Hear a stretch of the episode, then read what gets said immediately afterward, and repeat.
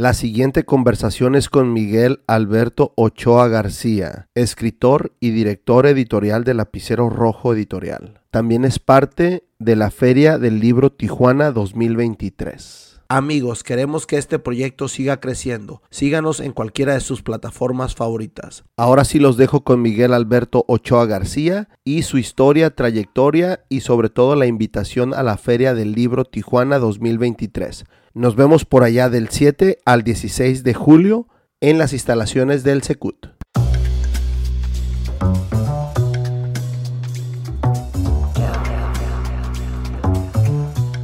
Miguel Alberto, muchas gracias por aceptar la invitación. ¿Cómo estás? Mucho gusto. Francisco, ¿cómo Ya te que- encuentras? Ya calentamos motores Ya ahorita. Calentamos motores, ya regresamos, nos fuimos a caminar por ahí. Este, un, muy contento de estar aquí contigo, de platicar este, contigo y también con la gente de tu audiencia sobre la cultura, los libros, la feria, sobre... Ya ahorita sacamos otro tema que tenemos en común, sobre- ¿eh? Sí, sí, exacto, sobre los, este, sobre los golpes, patadas y las artes marciales. Y más, güey. Sí, claro, mucha gente tiende a pensar que el, el- el arte marcial es nada más este golpes y patadas. Claro. Entonces es lo que ahorita me preguntaba así como que, ¿y cómo lo mezclas? Es que hay muchísimas cosas. Claro. Más cuando ya te empiezas a dedicar a, a enseñar, que es ya donde estoy en mi etapa, yo ya salida de competencia, dices, a ver, espérate, ¿por qué no me preparé antes? Claro. ¿Por qué no leí antes? ¿Por qué no tomé muchísimas cosas que pude haber en- aprendido desde antes? Fí- Fíjate, cuando yo estudiaba Chukukdo, teníamos los códigos de ética que los teníamos que memorizar, interiorizar Sí. y teníamos que aplicar a la vida. Y era muy bonito como, pues, además de que entrenabas una cata, pues tenías que acatar, ay, no sé, ¿verdad? Sí, sí. Este, ciertos códigos de ética dependiendo tu nivel, ¿no? Entonces estaba bonito porque hacíamos como reflexiones grupales ya al final del entrenamiento cuando estábamos como estirando. El Mokyum, ¿no? Lo- ¿Le, este, le decían Mokyum o concentración o no? Creo ¿No, que sí. ¿No usaban terminología coreana o sí? Creo- no, Ok. O tal vez sí. Ajá. Yo estaba muy, ¿Muy chico? Sí, estaba pues entre los 8 años. Ok, sí estaba chico. Entonces realmente no me acuerdo. tal vez sí, tal vez sí. Sí, al último siempre dicen Mokyum, que es concentración en coreano. Pues tendríamos que preguntarle a Javier García. Ok. Ah, pues ahí me lo topo después. Si luego le si así hace veintitantos hacían eso. Es que Chokundio, Chokundo salió de Tangsudo, de una misma tendencia. Entonces yo, yo estudié algo más tradicional, que todas seguían usando la, el vocabulario coreano. Y era muy tradicional. Es que Chukukdo tiene pues la cosa esta del full contact, Ajá. ¿no? Pero también mezcla, bueno, Sí. pero ya, ese es el tema que, que nos une y que me da mucho gusto conocer gente que también le apasiona las artes marciales. Ahora ya nos unen las letras y andamos ahí buscando cosas que tú haces. Perfecto. ¿Cómo? Bueno, ah, dime, dime. no, no, adelante. ¿Cómo, cómo encuentras o cómo te encuentran las letras a ti? Fíjate que las letras, y precisamente viene también eh, colado un poquito el tema que, que- que- que es el central de, de mi visita, que es la feria, pero es básicamente a través de mi familia. ¿eh? Ok. O sea, yo siempre les digo a las personas que la familia es la primera literatura. Sí, es la que te da el libro en la mano, ¿no? Y, me O refiero... te leen. Eh, y, y me refiero porque en las sobremesas familiares, cuando es- es- escuchas a la tía inventar, inventarse una historia, o cuando ves que el tío está inventando cómo, cómo vio las estrellas y cómo vio un ovni, o sea, esa, esas Cierto. pláticas que nos hacen imaginar, eh, hasta los comentarios coloridos, ¿no? De los primos, las groserías, todo eso, eso es a través de la palabra. Cierto. Y es la primera literatura. Y así vino conmigo. ¿Eres de familia grande que se reunía en ese tipo de situaciones? Uh, sí. sí, bastante. Qué fregón. Sí, bastante y, y todos bien platicadores. Entonces mi abuela inventando historias, contándonos cuentos. Este, muy memorable esas Anécdotas. eh, esas tardes, ¿no? Ahí estaban todos mis primos con sus, este, mis tíos, con sus, con, con los tíos o, o tías, este, políticas, este, contando cosas, ¿no? Ese es el tipo de, de- de- de vinculación como interpersonal que a mí me gusta Ok. este, como que me gustan las casas llenas, ¿no? Eso es este, lo, que, lo que me llegó, lo que me llevó al cuento corto, Ok. porque fíjate, por ahí viene la cosa. Mi, o sea, mi gusto por el chisme, mi gusto por las historias cortas y que vayan al grano, este, es, es a través de, de- de estas historias familiares, ¿no? Así, así vino, ¿no? Y luego vino a través de la escritura de poesía en la preparatoria. Y así fue. Ok. Eh, te voy a mandar el link de los, de los poemas que te digo que encontré en mi investigación. 2014, yo creo que estabas en la prepa todavía o ya estabas en la universidad. No, ya, no, ya, ya estaba en la universidad. Ok. Ya había fallado la universidad, ya, ya había revalorado mi vida otra vez. Sí, claro. ¿Cómo, cómo decides o, o- o cuál fue tu pensamiento en la prepa? ¿Cuál era tu dirección? ¿Tenías diferentes opciones o ya estabas bien reflejado en qué tenías pensado para hacer en el- tu futuro? Uh, no, Francisco, estaba más perdido que una brújula con cuatro polos magnéticos. Fíjate que estudié psicología, Ok. Porque mis dos padres son psicólogos. Ok. Estudié administración de empresas. Hice en Estados Unidos, en los escuelas, hice este, political science, Ok. ciencias políticas. Eh, y ya, como cuarta opción, se les digo a mi familia, es que yo me la paso no gustándome lo que estudio, porque vuelvo a las letras, vuelvo a leer, Ok. vuelvo a escribir y pues ya voy a estudiar lengua y literatura, ¿no? Que es la opción de aquí. Y mis padres me dicen, ok, Finalmente te diste cuenta. Está bien, ¿no? O sea, ok. Este, y y yo, no hay ningún problema. o sea, yo pensando que querían que me hiciera Ok. empresario, ¿no? Porque siempre es como lo, lo de la familia, ¿no? Los negocios y todo ¿Tus eso. papás siendo psicólogos te orientaban hacia que tú estudiaras ahí o por qué decides tú darle por ese lado? Cuando empecé a estudiar Ajá. psicología, porque yo tenía muchos libros de psicología y había abrevado de- de varias lecturas. Estaba tan familiarizado con autores y no solamente como los famosos, ¿no? Decir Freud, Lacan, no, o sea, ya estaba familiarizado con libros de texto de psicología que se, que se estudiaba aquí en Tijuana, ¿no? O sea, donde ellos estudiaron fue aquí. Entonces, eh, ya estaba muy familiarizado y básicamente era, pues, lo psicoterapéutico y las los fundamentos y, y yo y yo creo que sí pude yo creo que sí pude haber sido un buen terapeuta ¿eh? no sé me gusta ayudar a la gente pero yo sé Yo creo que con eso. yo ajá. creo que no, pero no basta eso ¿eh? Estudié y la verdad vi, vi a las personas tratando de comprender y dije creo que no es lo mío porque porque se ocupa un temple muy fuerte ¿eh? Ok. Ahora, una vez que entras a la UABC, cuando empiezas ya a cursar esa carrera, ¿era lo que te esperabas?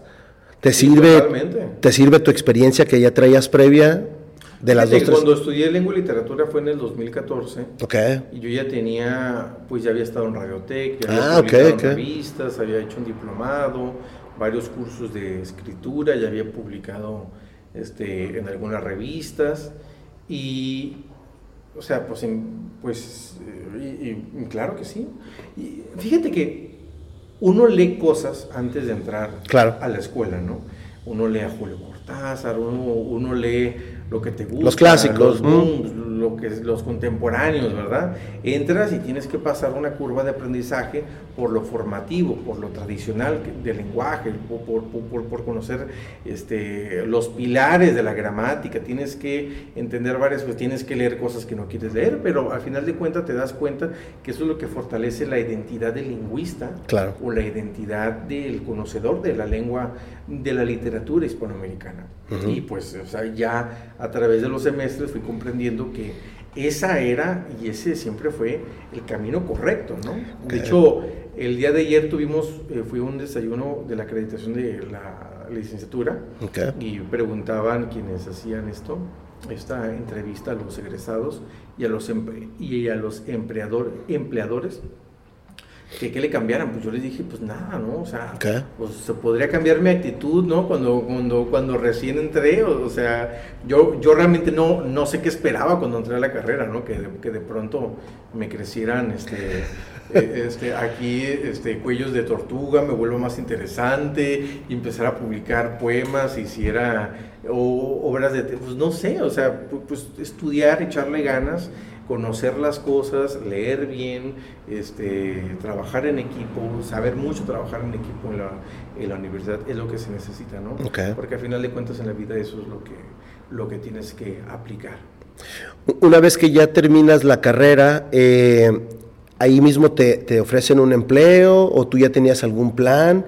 Me imagino, no, no sé, a lo mejor estoy suponiendo ahorita, eh, creo que he escuchado que en, en, en uno de los proyectos de la, de la, universidad te enseñan a poner tu editorial, a diferentes proyectos. ¿Por ahí va algo de lo que tú ahorita trabajas o, o no? Fíjate que nunca me tocó estar en la optativa de... Okay de creo que edición de texto. Algo así. El maestro Julio Álvarez Ponce este, invita a los estudiantes. Y creo que es una, una forma de, de, de, pasar eh, ese, esa optativa, ¿eh? O sea, creo que tienes que hacerla. Sí, es lo que he escuchado. Que nombre, tienes que publicar y los del grupo tienen que financiar, ¿eh? Que, creo, o, o algo así. Nunca entré a esa porque yo ya tenía el proyecto de página en blanco y de lapicero rojo y no quería que se confundieran las personas, ¿no? Se, eh, la, la, lapicero rojo tiene desde el 2016 y este y desde ese entonces hemos hecho algunas dinámicas, actividades y corrección de estilo, ¿no? Okay. Pero fíjate que este, yo ya tenía la idea de no ser empleado. Sé, que, sé que se escucha bien milenio decir eso, y en generación Z, pero es por mi formación emprendedora en mi familia. Como mis padres eran, son psicólogos, entonces pues los psicólogos, pues tú sabes bien que... Los, la mayoría... La mayoría son, este, digamos, los emprendedores independientes, tienen sus prácticas, ¿no? Como un doctor, que un consultorio, digamos, ¿no? Son este, comerciantes de, de su arte. ¿Sí? Este, entonces, yo miraba que mi mamá siempre hacía su, su, agenda, que le iba bien, entonces este, no estaba en mi chip este, trabajar en una institución. Y por eso adolezco mucho de la cultura corporativa y, y empresarial, ¿eh? que después fui aprendiendo este, a golpes este, a través del camino, ¿no? Porque en muchas ocasiones cuando no tienes esta cultura corporativa, pues no sabes ni siquiera cómo hacer Exceles bien, no sabes cómo hacer las cosas, pero pues bueno, con voluntad se puede hacer todo. ¿eh? Claro. Fíjate qué interesante que lo manejas así, porque entonces cuando tú ya sales, ¿qué empieza a trabajar este Miguel? ¿En qué empieza a trabajar? Fíjate que durante la carrera, al principio, le debo mucho a la universidad. Por todo el ecosistema que se teje y las relaciones. Sí, yo también estoy de acuerdo en eso. Es decir, con los maestros, con las maestras, hice mucho clic. Hasta el día de hoy, grandes maestros, grandes maestras siguen siendo mis socios y socias. Trabajamos juntos. Eh, los vuelvo a consultar y yo siempre les digo de maestras, no se me quita de la boca decirles maestros. Colegas, ¿no? Aunque algunos como, como Javier, hola colega, ¿no? Este, pero, pero yo no los puedo ver de otra manera porque estoy totalmente agradecidos, ¿eh? Y ya a veces me los encuentro en situaciones, este... Eh, eh, este ya bien formales o algo así. Pues, no, como de fiesta y todo eso, y estoy yo desentonando ahí conmigo este, ¿Formalidad o qué? Formalidad y me cuesta mucho trabajo porque fue gracias a la universidad en la que me fui. a respeto. Claro, por supuesto. Este, supe, supe, aprovechar bien, ¿no? En, lo mío siempre fueron los talleres literarios. Los círculos de lectura, los talleres, dirigirlos, coordinarlos, talleres. Eso es lo mío. Desde 2008 hice un círculo llamado Fraternidad Literaria de la Moza. Entonces, eh, primero inicié en la preparatoria estudiando clases, viendo literatura hispanoamericana, haciendo círculos de lectura, eh, impartiéndolos en el taller, luego infantiles, luego me metí mucho a los talleres infantiles, hicimos uno llamado Los de Libros. Ah, sí lo, sí lo vi. Sí, esos éramos nosotros. Y era muy divertido, iban muchos morros, muchos niños y niñas, al principio iban bien poquitos, como unos ocho, luego llegué a tener 40, 45, no de grupos de escuela. Externos. De, de, mamás y papás que iban a dejarnos a los morritos ahí y eh, luego empezaron como que a agarrarnos de, de, que, de que se iban y luego regresaban. De babysitters acá. No, quédense aquí. Y ahí, y ahí en el CEAR, que le agradezco mucho a Ana Karina Valderrábano porque siempre confió en nosotros. Este, al principio éramos varios cuentacuentos, pero ya al final de, de ellos pues ya fuimos nosotros y y siempre fue como que había ternas y todo eso, pero nos invitaron porque creo que la gente se lo seguía pidiendo. Sí. Pero para nosotros fue enorme, genial y un gustazo. Luego ya estuve en el círculo de lectura del Centro Cultural Tijuana y lo dirigí dos años y ocho meses. Y ya después, este, pues ya empecé yo con mis propios talleres, mis propios círculos, ya de más independiente, porque empecé a fungir como editor. Mientras todo eso seguía en la universidad. Ok. O sea, mientras seguía en la universidad, entonces... Tu trabajo de medio tiempo, se puede decir, era, era tu, tu- los, los principios círculos de... lectura, hasta que después la editorial fue absorbiendo todo y ya no pude tener tiempo para círculos de lectura, ¿no? Ok. Por los compromisos empresariales, ya de negocios ya empezamos a hablar ya con instituciones, les empezamos a proveer de servicios editoriales muy específicos, eh, con académicos, con, con instituciones culturales, de, de gobierno, Claro. pero ahora ya con empresas como farmacéuticas y Ok. ¿no? este, que tienen que ver con las necesidades del libro, Me imagino, y la edición de texto. Claro. Y es ahí donde muchos jóvenes y jo- eh, pues muchos jóvenes no entienden que la literatura es mucho más Sí. que leer minificciones, que escribir poesía. Es formatos, es... cuento, ujú. es, es todo lo que engloba a la palabra escrita y puede tener tantas variantes como tú te imagines. Entonces eh, empezamos a ayudarles a hacer congresos médicos para redactar bien, eh, tener mucho cuidado con terminología Claro. clínica, porque en ocasiones, no voy a hablar mal de los comunicólogos. Todo mi respeto para ellos, Pero pues muchas veces desconocen, ¿no? pero en ocasiones si Ujú. te equivocas en, Sí. en mililitros, miligramos, algunas cosas, este, puede Son ser, de consecuencias. Pues, sí, pues imagínate, ¿no? Ujú. O sea, ¿con quién vas a consultar un, un- un libro médico? O Claro. sea, es de calidad médica, ¿no? Entonces, eh, esos son el tipo de cosas que... Y todo eso estudiando y pues ya, ya de egresado, pues ya libremente estoy haciendo lo que, pues cuál es mi vocación, ¿no? Pues la, promover la cultura escrita a través de los libros. Oye, me voy a regresar un poquito porque no sabía que primero era lo de lo de radiotecnológico. Tuvi- o tuvimos un maestro En común, en común, José de Jesús José Cueva- de Jesús Cueva Pelayo. Claro. ¿Cómo llegas a, a radio- a radiotecnológico? Él tenía un, un, un Un programa, taller, ¿no? Él tenía un taller, no, sí, tenía su programa en radiotecnológico Ajá. fundado por eh, maestro Alberto Lavenant Ok, y por el de mecatrónica, creo. Eran tres que lo, que lo apoyaban mucho. ok. Este, siempre, pero él siempre fue el centro. Sí, sí, sí. Y él tenía el grupo, el taller de literatura y luego el taller de periodismo. Ándale.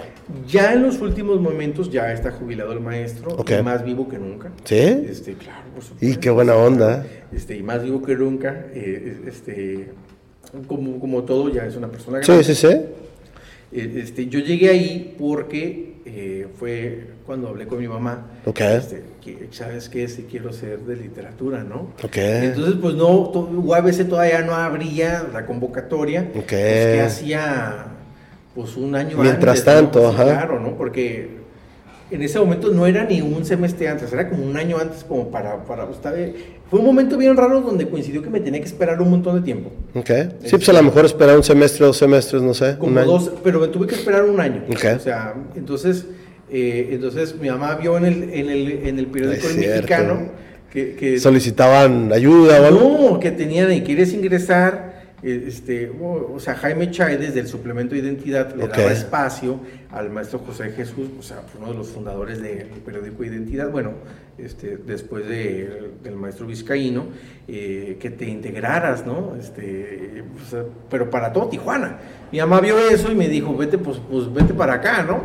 Y yo, pues, pues, pues yo fui, ¿no? Yo fui para allá y este y pues me enamoré de pues, pues de todo eso, ¿no?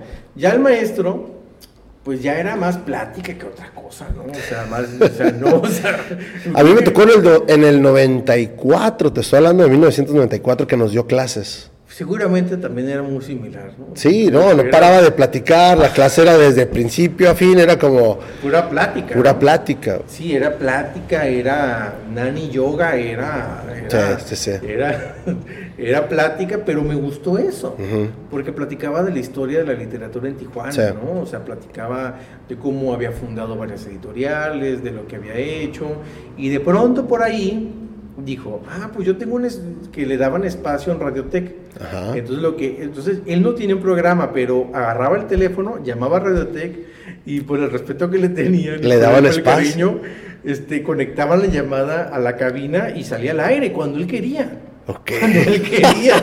O sea, Ese poder tenía, ¿no? Sí, o sea, este, entonces iba a, a las, a las presentaciones Sí, de- siempre con su libretita o su grabadora. del SECUT, Ajá. del CEAR, de la Casa de la Cultura, y él reportaba, o sea, Ajá. iba, por ejemplo, a presentaciones en la Campbell, se iba a la cabina que había por la tienda de lectura, creo que ya no está esa cabina telefónica. ¿Quién sabe? Creo que no, eh, creo que no la he visto.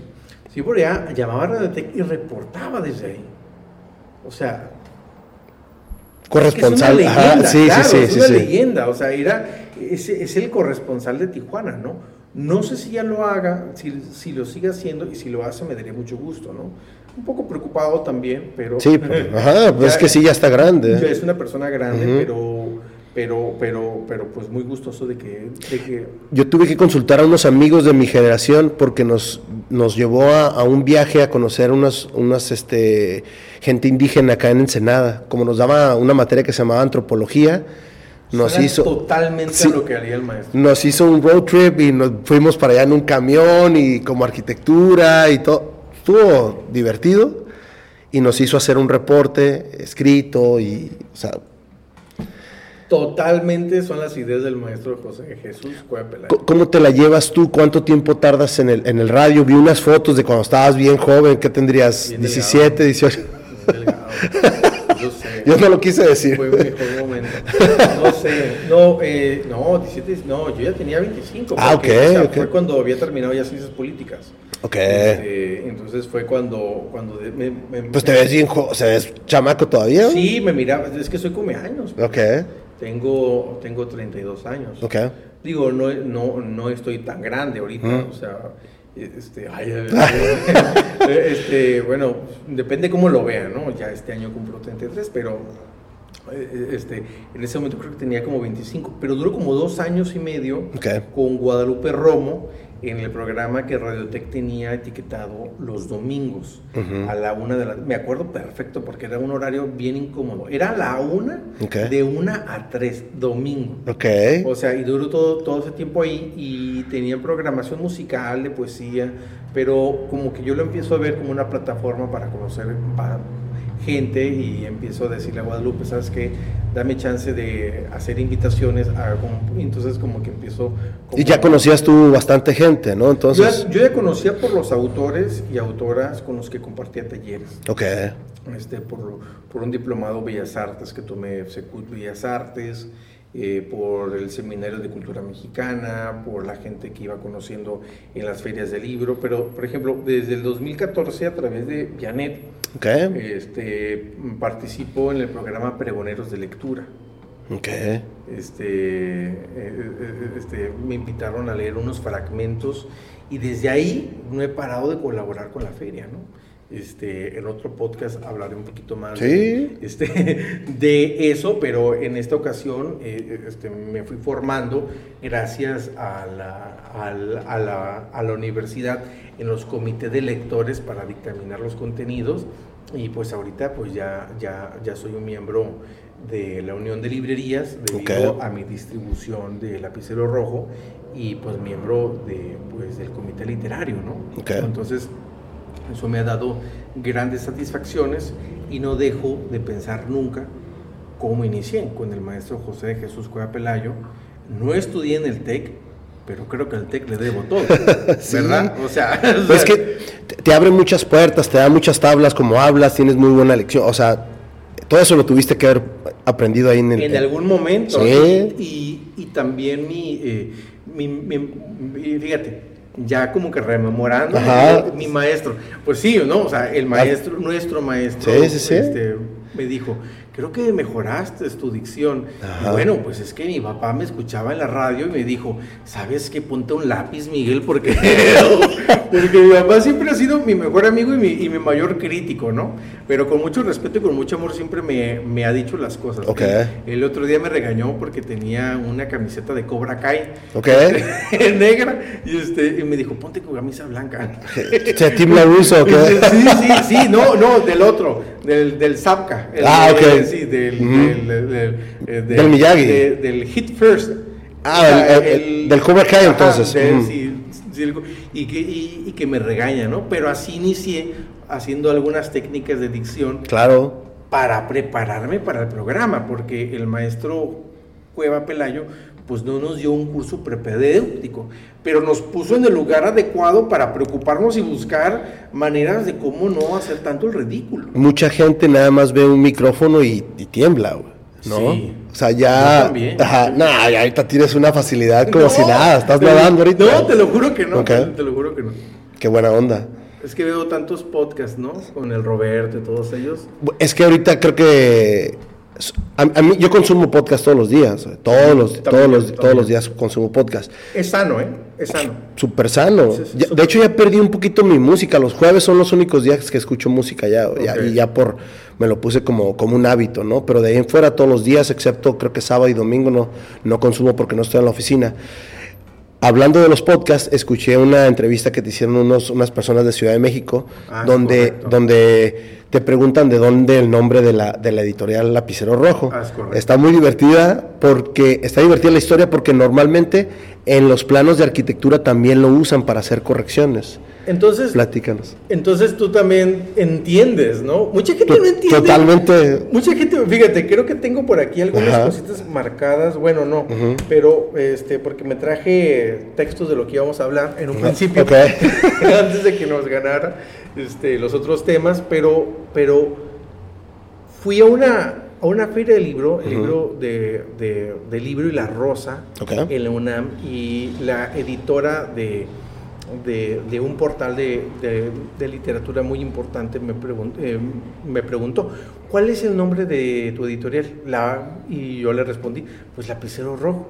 Y dijo, ah, porque corriges con eso. Pero ya es una editora que, o sea, que se dedica a eso todo, o sea, 24/7, ¿no? Pero cuando le digo a las otras personas, no, pues se llama Lapicero Rojo. Y este, dicen, pero ¿por qué? ¿Lápiz rojo? Y, y, bueno, ya, este, ya les digo, bueno, es que en mi otro emprendimiento se va a llamar Marca Páginas Azul y bueno, hasta que agotes los elementos de la oficina y los colores primarios. Este... No, pero en, arquitectura cuando tú entregas tu proyecto es, es casi salir librado de, de, los tallones rojos o de las marcas rojas. Entonces, si salías librado con un plano casi blanco, era como, güey, o sea, saliste bien. Por supuesto. Y es lo mismo en edición, ¿no? O sea, tú haces tu marca. Tienes que hacer marcas rojas porque si no el corrector o el maquetador no lee este, cuando hace los ajustes. Por ejemplo, los márgenes tienen que estar precisados con rojo porque si te equivocas en uno es muy feo.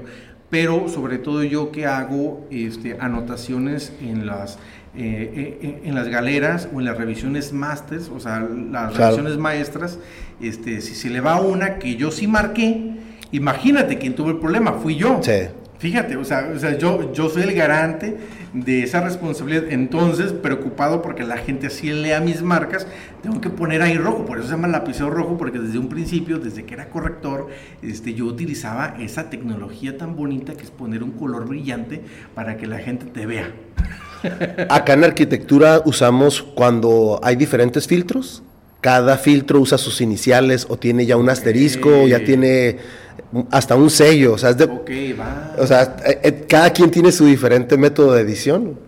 Ok, bien. Fíjate que yo quisiera, me hubiera gustado mucho ser editor offset con mis máquinas, eh, este, porque hay un lenguaje de la, del editor, ¿eh? de los huérfanos, de las cosas, y hay todo un lenguaje casi como el, como el que sí, simbolismo. las secretarias. ¿Cuál es? Ah, este, ¿cómo se le llama? Mecatrónico, no. No, taqui. Taquigrafía, ah, haz de cuenta así, hermoso, son como unos 70 signos, o sea, todo un lenguaje, este, están compilados en este libro llamado El libro y sus orillas de Roberto Zavala Ruiz o Ruiz Zavala. Estoy invirtiendo los, los apellidos. Seguramente estoy invirtiendo un apellido, pero pero también lo dije bien en una de las variantes, este, y están enumeradas y, para lo que funcionan, y es genial. ¿eh? Antes se tenía que utilizar así, por ejemplo, en los tiempos del Fondo de Cultura Económica geniales, o con los 70 cuando las ediciones eran Este podcast está patrocinado por Beer Transfer. Beer Transfer, te traemos las mejores cervezas de todo Estados Unidos a la palma de tu mano. Síguenos en nuestras redes sociales como Beer Transfer.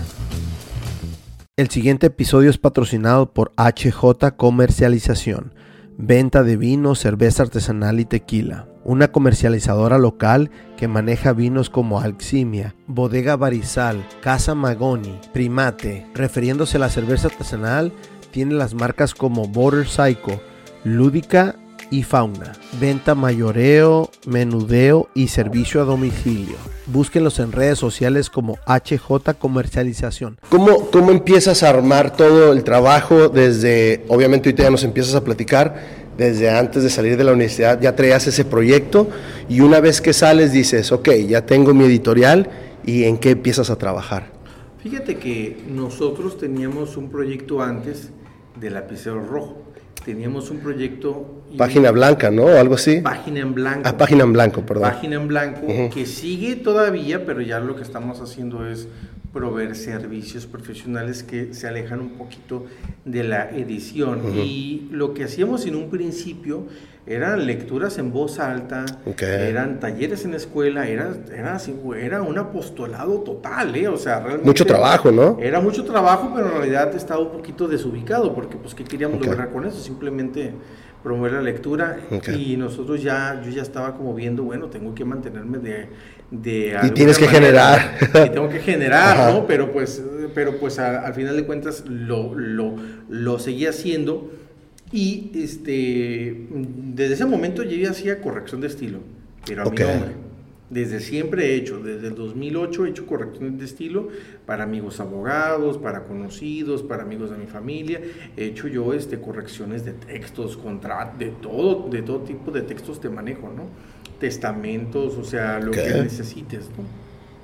Porque muchos, tengo muchos amigos y compañeros eh, abogados o mi mamá es perito también. Este, ok. Entonces... Eh, se te facilita, se te ha facilitado desde, desde siempre. La actividad escrita para mí, ¿no? este, entonces, eh, nos empiezan a llegar personas que quieren publicar con nosotros. Entonces dijimos, creo que con las ganancias podemos publicar nosotros, autores. Y así fue como en 2018 comenzamos a publicar tres libros, que fue Te recuerdo Amanda, de Teresa Fernández, eh, el escritor del Numen, Sergio Urista, y dos tiros de gracia de dos amigos, Marco Ochoa y Aureliano García Aguilar. Y esos los sacamos como una colección lapicero rojo en 2018, pues. este, pero ya como lapicero, ya no como página en blanco. Y todo eso también haciendo la, la, edición y la escuela. ¿eh? Okay. Ah, ok, terminando la escuela. Terminando la, la o sea, seguía haciendo eso, ¿no? Porque ya yo ya estaba migrando y preocupado de que si me quería convertir en editor, no tenía que... Ya iba en serio. No tenía que tener salvavidas. Okay. No tenía que ser docente, que admiro mucho a los docentes, pero es una vocación que yo no poseo. No está en mí ser docente. Okay. Está en mí ser tallerista, eh, coordinador de círculos de lectura, eh, comediante, lo que tú quieras, pero docente no está en mí. Este, eh, además, no, no, no es algo que yo crea que yo pueda aportar mucho. Tampoco. Entonces, por la misma razón que no es mi vocación entonces, preocupado, antes de, la, de salir de la universidad, empecé pues ya a publicar este, pues en serio, ¿no? Tratando de cumplir con cada proceso editorial, fíjate, que tuviera distribución claro. de librerías, ver lo de los contratos, ver lo de las regalías, estar suscrito como empresa, este, estar haciendo facturas. Sí, no, no, no está tan fácil como se dice, ¿no? Es fácil nombrar un emprendimiento editorial si lo queremos ver desde, desde el ímpetu artístico. ¿no? O sea, creo que sí lo podríamos hacer.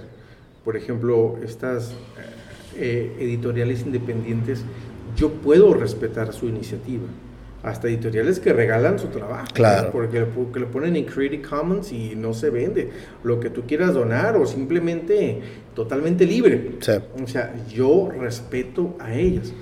Pero si quieres que te vaya bien a ti, si quieres que el artista pueda vivir o al menos obtener una ganancia de un texto, sí le tienes que poner coco. Sí tienes que hacer varias cositas que no está fácil, y menos en frontera. Porque en frontera tenemos la cuestión de los envíos, tenemos este que está muy penado la eh, copyright y todo. Este, lo de los eh, lo de aduanas, o sea, o sea, si quieres enviar algo a México, aduana te tiene que checar, o sea, eh, hacer una editorial en Tijuana es una es una iniciación de fuego, ¿eh? Es una iniciación de fuego.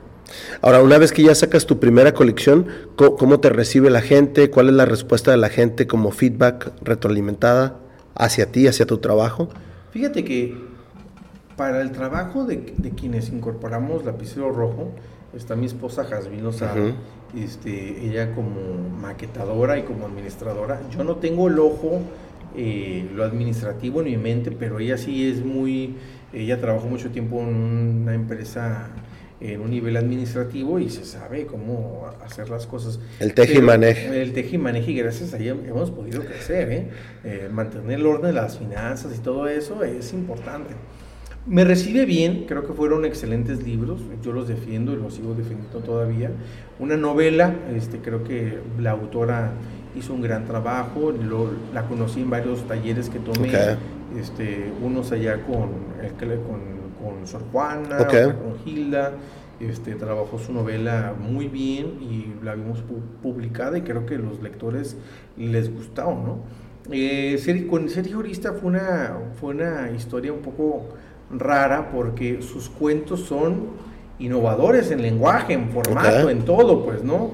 Este, Daniel Salinas dice que sus cuentos son como un ornitorrinco, o sea, porque tiene de todo, o, sea, ¿no? le ves, eh, entonces a él sí fue, creo que le fue un poquito mal eh, este, la recepción porque aunque el diseño estaba bien del libro, la gente no terminaba de disfrutar tanto el libro. Y de hecho, esto, esto, Sergio, te lo digo con, todo el, con toda la honestidad del mundo. Yo, eh, Sergio sabe que lo respeto mucho, pero pues bueno. No, además, eh, las ventas te van a decir qué onda, ¿no? O sea los números. Pero, es que fueron buenas ventas. Ah, ok. O sea, fueron buenas ventas, y este, pero es el feedback de las personas. Ah, ok, ok. Y con dos tiros de gracia, estos dos cuentos de dos amigos míos, que desde que tomábamos talleres yo les había dicho, yo algún día les voy a publicar. Y uno de ellos, Aureliano, es el que me había dicho, ¿por qué no abres una editorial? Y ahí se me perdió el foco y fue cuando me decidí, este, pues se los publiqué, pero creo que fue más en petit comité con los conocidos de ellos, se distribuyeron y pues a los que leyeron les gustó.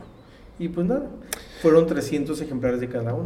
Ok, estuve navegando, me, gustó, está bien friendly la página de Lapicero Rojo. Ah, qué bueno. Está, está interesante. De hecho, ya, he tenido varios ah, invitados aquí. Tuve a este, Carla Ochoa, tuve a Alberto, Alberto García. Y este, no sé si me va alguien más, creo que, creo que no. Pero que, y te mando otros. Ajá, no, perfecto, ¿no? De, de, hecho, es esto, vamos a trabajar juntos, porque eso es uno de, las, de los de los principales objetivos de este podcast, ¿no? Claro. Eh, seguir este, introduciendo a la gente que no lee o a la gente que no ha leído tus libros o otros libros, que siga leyendo. Claro, fíjate que me da mucho gusto eh, que hayan venido Carla Ochoa y Alberto García Satarain, porque ambos fueron dos buenos libros. Yo disfruté mucho los cuentos, bueno, que son estampas literarias, eh, un poco hermanadas con la minificción, con el texto breve, personal, íntimo, pero que también asombra con lo divertido y el juego literario que logra con el lenguaje de Carla, con miniaturas. Miniaturas, este, ajá. Este, eh, de la visión de la maternidad y todo eso. Y disfruté también los cuentos de Alberto García Sataray, me parecieron fabulosos. O sea, el Fistol de Moriarty. Sí. sabes cómo se iba a llamar? No, o, creo que me lo platicó en el podcast. Tenía otro nombre, ¿cómo se me va? Roja. Algo así. Pero creo que el Fistol de Moriarty Quedó. luce más. Mm. Y lo sigo defendiendo. Me gusta. El Fistol de Moriarty, enorme título, grande, raro, extravagante, como me gustan las cosas. Así, así me gusta. ¿no? Entonces, eh, con ese libro tengo un cariño porque logró que Arana, el maestro Arana, el dibujante, le ilustrara con una viñeta cada uno. Este, cada uno de los cuentos y le salió fabuloso. ¿no? El maestro Arana estudió con, con Cuevas, con el gran pintor Wow. mexicano, y este, pues ahí tenemos eso, ¿no? Ya cada uno pues tiene su emprendimiento editorial, pero qué bueno que uno de sus primeros libros Sí. haya sido aquí con, con- con su amigo Miguel Ochoa y su casa editorial Lapicero Rojo. Oye, Miguel, ¿y, y cómo, cómo le hace Miguel hay veces para tomar decisiones donde el escritor dice, hey, yo, yo, yo, yo- a mí me, no sé, mucha gente, muchas veces te apegas a algo y tú eres el que dice, esto no va o esto sí va? Es que depende, Ajá. porque cuando son clientes tengo que hacer concesiones. Ok, o ellos tienen que hacer concesiones. De, de planta, ellos saben que si nos contratan al equipo del lapicero rojo, tanto a Jazmín, conmigo, con la gente que trabaja conmigo, como Ujú. Edgar Maldonado, u otras personas, eh, las ilustradores y las ilustradoras que, que trabajan conmigo, nos están contratando porque sabemos lo que hacemos, ok, ¿no? Y nuestra obligación es que ellos entiendan que ellos no son los editores, son los clientes, y ellos tienen que saber su lugar, ¿no? Este, y tenemos que hacer siempre un, lo que, bueno, hay una forma de decirlo que a mí no me gusta mucho, que es rebotar las ideas. claro, Tiene- te- tenemos que rebotarlo, ¿no? Eh, Este, hace poco he trabajado con una persona que dice eso y me causa mucho, así mucha, porque son decisiones bien importantes Sí. que tomar y dice, hay que rebotar las ideas y yo, no, no las rebotes, tómalas bien, sé clara. Este, pero bueno, está bien. Eh, pues sí tenemos que hacer muchas concesiones cuando son clientes. Cuando son autores tradicionales, ok, que yo estoy que nosotros como la que estamos invirtiendo, ahí sí ellos pueden decidir quizá un 10% Ok. de la... O sea, ellos firman un contrato, ellos están confiando en nosotros, usualmente quieren publicar con nosotros porque han visto cómo hacemos las cosas, porque ven la línea de nuestros libros, porque sabemos que, porque saben que, hace- que hacemos presentaciones, que, o, o que, o que son parte de nuestro ecosistema, de nuestra comunidad. Entonces, pues se dejan guiar. Esa es la mera verdad, ¿no? Sí confían, Sí. Sí confían un poquito más. Pero si hay un cliente con el que no hacemos clic, pero aún así quiere trabajar con nosotros, usualmente por insistencia de ellos, lo dejamos ser libremente, o sea, lo dejamos ser libremente y ya a lo mejor no sale con, la, con el sello del lapicero rojo, pero por supuesto, o sea, los clientes pueden hacer lo que ellos, que ellos están pagando, ¿no? claro, No sale con el sello, pero les damos libertad total, ¿no? La libertad ya la tiene, Sí. nomás le damos seguimiento y, así- y cumplimos su sueño literario, ¿no? Ok, ok. Ahora, em, se me fue ahorita el, el show, pero tenía un- una pregunta ahorita. Em, los ilustradores, ¿tienes ilustradores que ya trabajan contigo o tú leyendo la historia dices, ah, mira, este cuento o esta novela la puede ir manejando? ¿O cómo le haces para, para poder encajar? ¿Ya tienes tus ilustradores de planta o, o cómo decides eso? Fíjate que tengo temporadas con los que me gusta trabajar con algunas, con, algunos ilustradores en específico, con algunas ilustradoras. Eh, usualmente eh, los contrato yo por trabajo, pero están, pero están conmigo. Quien sí tengo de planta es el bocetista. Porque el bocetista me permite equivocarme más rápido sin que el ilustrador tenga que colorear, que tenga Detallar, que dibujar, ujú. detallar. Entonces, el bocetista logra diseños mucho más rápido por la, por la naturaleza de, de crear bocetos, ideas, y luego ya lo paso a un ilustrador que son, o ilustradora que son los que contrato pues por evento, digámoslo así, y ya este, pero ya le pasamos la idea muy masticada, ¿no? O sea, el puro filete, pues, o sea, le damos nomás, y es más barato para nosotros, este, y los ilustradores se enojan menos. Okay. Porque ya la idea Sí, está muy no, concreta, exacto, ¿no? exacto. O sea, tú como arquitecto Sí. creo que creo que creo que Sí, por eso existe un anteproyecto. Sí, o sea, hacemos los, los anteproyectos ya con ellos así y ya, y ya le pasamos las cosas y ya lo que no puede, ya lo que no se puede resolver acá, pues ya, ya aquí, ¿no? Ya se toman decisiones mucho más creativas, lo que supera al área del, del bocetaje, ¿no? y, pues- y eso nos ha funcionado muchísimo, ¿Qué? muchísimo.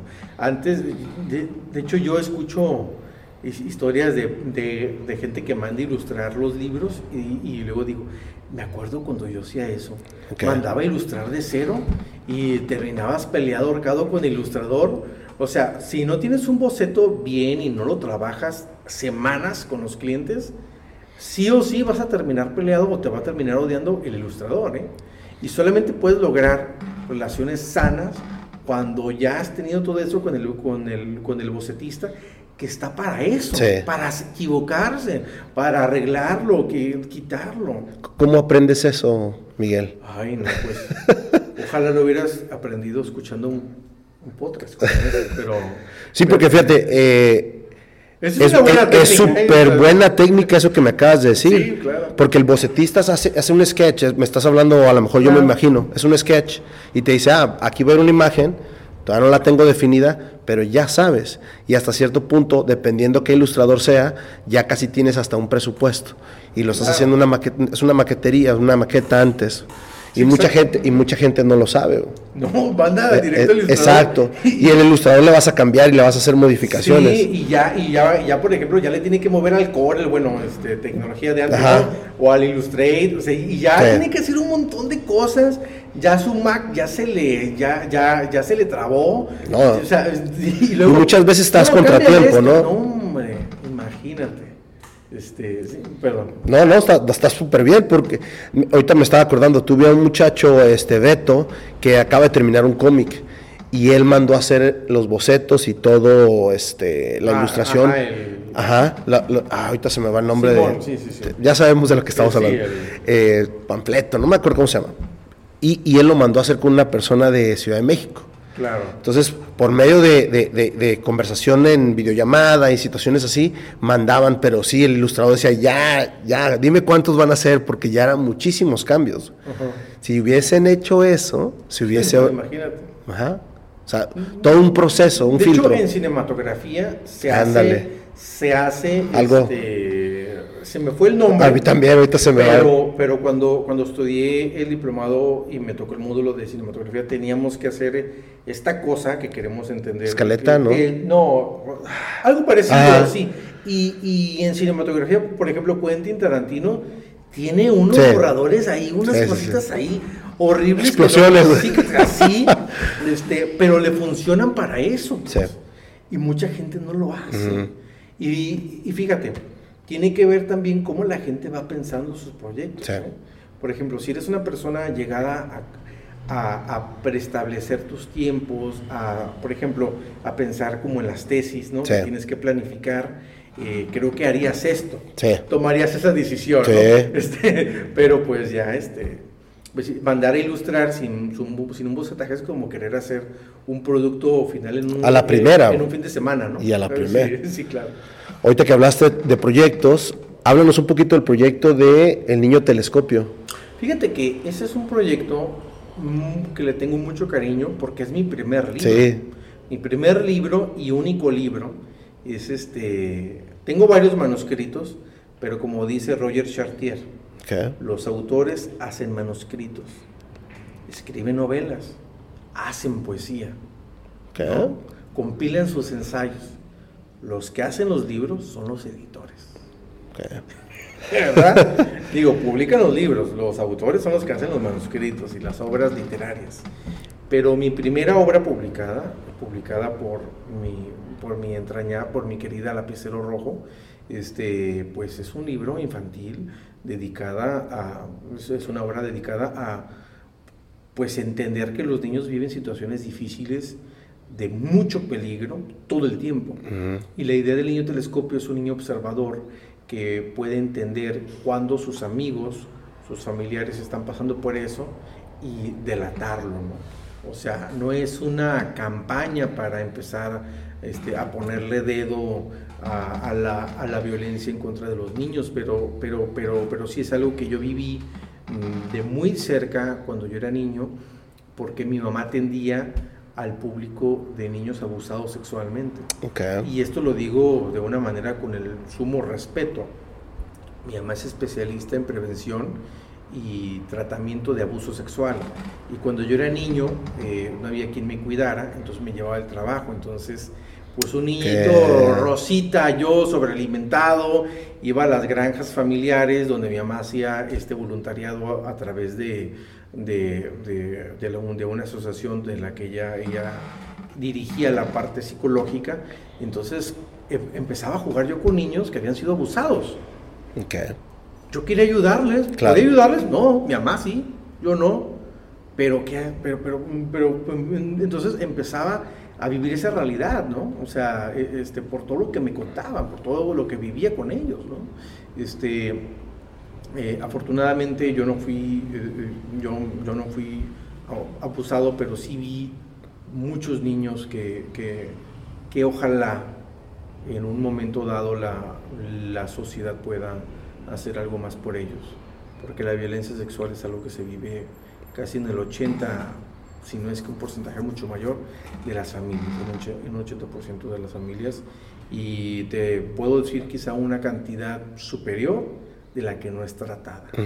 Porque no, no, se dice, ¿no? Porque es un tema tabú, porque te da vergüenza, porque te apenas, porque sientes que es tu culpa, eh, porque por, por, por mil y tantos motivos. El niño telescopio es un niño con deseos de ayudar, ¿no? Son niños que tienen telescopios en vez de, en vez de ojos y gracias a eso puede, se sensibiliza a lo que otros están viviendo, ¿no? Qué eh, ahí en un, en un pasaje no se dice lo que vi, lo que vio el niño telescopio, pero el niño telescopio tiene mucho miedo. Y como en ese tiempo yo estaba en los Devora Libros, hice ese taller, ese libro para trabajarlo. Claro. Entonces, ¿qué están viendo aquí? En el niño telescopio, Cada uno decía algo diferente, los ponía a escribir. Como no soy pedagogo, a veces se me olvidaba eh, a qué edad los niños empiezan a escribir. Entonces, ¿Por qué no escribes a los tres años? a los tres años, ¿no? Y este, una vez, ahorita te voy a contar algo. Este, eh, entonces los ponía a escribir, pues ya luego fui aprendiendo que luego tenían que, este, que dibujar las cosas. Este, y pues en ocasiones veía cosas ahí que, que sucedían.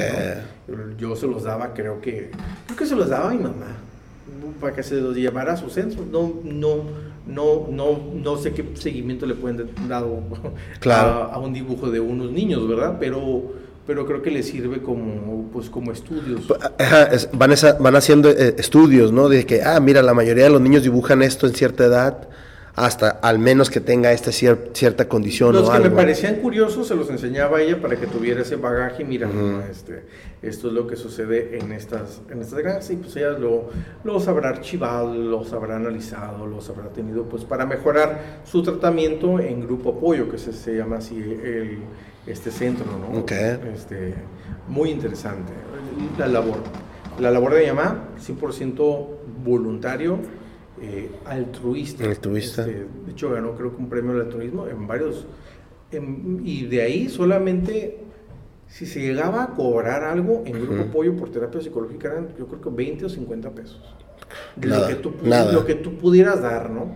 Este, y creo que en varias ocasiones fue, pues era gratis, ¿no? Creo que a veces daba 20 y luego gratis, y luego 20 y luego, o sea, o sea siempre Siempre servicio social, todo está ah, súper bien. Siempre es importante para la gente que pagar el, el servicio psicológico porque funciona como una especie de trueque y están invirtiendo su tiempo. Y, y, le dan la importancia que se debe. Y, ajá, pero si no hay un truque así como que como, ah. que los 50 minutos no lo ven así, pues, ¿no? Entonces no lo trabajan igual. Pero ya cuando estaban encaminados con esos 20 pesitos que daban o 25, no sé. Creo que era a veces como hasta lo que pudieras dar, ¿no? De 10, 15 pesos, de pura cura, pues, ¿no? Este, ya, este, como dos o tres sesiones creo que ibas gratis, ¿no? Pero sí creo que lo máximo que vi yo que, cobraban eran 50 pesos y a veces, ¿no? Eh, esa es la historia de grupo, no, perdón, de, del niño telescopio. Fue totalmente un libro hecho para trabajarlo en talleres, ¿no?